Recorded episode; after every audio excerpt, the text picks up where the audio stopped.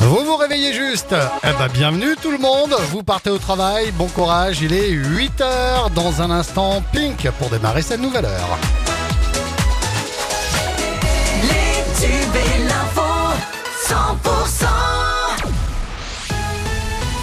S'informe avec Margot Alix. Bonjour Margot. Bonjour Fred, bonjour à tous. La France va connaître un nouveau coup de chaud estival ces prochains jours qui s'annonce hein, comme le plus important de l'été avec 19 départements déjà placés aujourd'hui en vigilance orange par, par euh, Météo France. Le Gers, le Tarn-et-Garonne, le Lot et le Lot-et-Garonne sont concernés.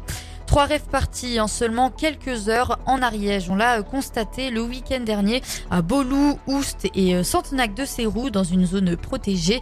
30 gendarmes aidés d'un hélicoptère ont été euh, déployés afin de pallier aux différents risques liés à ces installations euh, sauvages. 68 infractions ont été relevées, notamment des conduites sous stupéfiants et du matériel a été également confisqué. Ces rassemblements sauvages et illégaux ont fait réagir la préfecture qui vient de prendre un arrêté pour interdire tout rassemblement de ce type jusqu'au 4 septembre. On écoute Guillaume Alfonso, directeur du cabinet de la préfète de l'Ariège. Euh, finalement se retrouve dans des endroits qui sont très isolés et en cas de nécessité de prise en charge médicale par exemple, il y a des délais qui sont très importants et, également aussi l'élément euh, risque incendie puisqu'on est dans une période caniculaire où la moindre étincelle finalement pourrait donner lieu à un incendie aux conséquences dramatiques euh, pour, pour notre territoire. Donc la préfecture a estimé qu'il était nécessaire d'interdire temporairement ces rassemblements pour une période qui s'étalera du 17 août au 4 septembre prochain. Et des propos recueillis par Jacques Dejean. À Lourdes, un homme condamné hier à 4 mois de prison ferme pour récidive de conduite sous alcool. Le prévenu âgé de 65 ans a été jugé en comparution immédiate. Depuis 2011, son casier judiciaire fait état de plusieurs récidives pour avoir bu au volant. C'est un nouveau drame en Béarn, une cycliste percutée par une voiture hier matin près de Morlas. Le drame s'est noué sur la RD 68 et la septuagénaire sur le vélo n'a pas survécu. Son époux, lui aussi à vélo, a été grièvement blessé et évacué à l'hôpital de Pau. Ça y est, c'est la reprise. Le championnat de Pro D2 reprend cette semaine. L'US Montauban débute la saison par un match à la maison et ce n'est pas anodin, Pauline Chalère. Oui, puisque les Montalbanais commenceront à Sapiac face à Valence Roman, le promu de national. Après deux matchs de préparation remportés par les Verts Noirs, ils entament ce championnat en confiance. Mais attention au piège hein, de la facilité et ne pas sous-estimer le promu.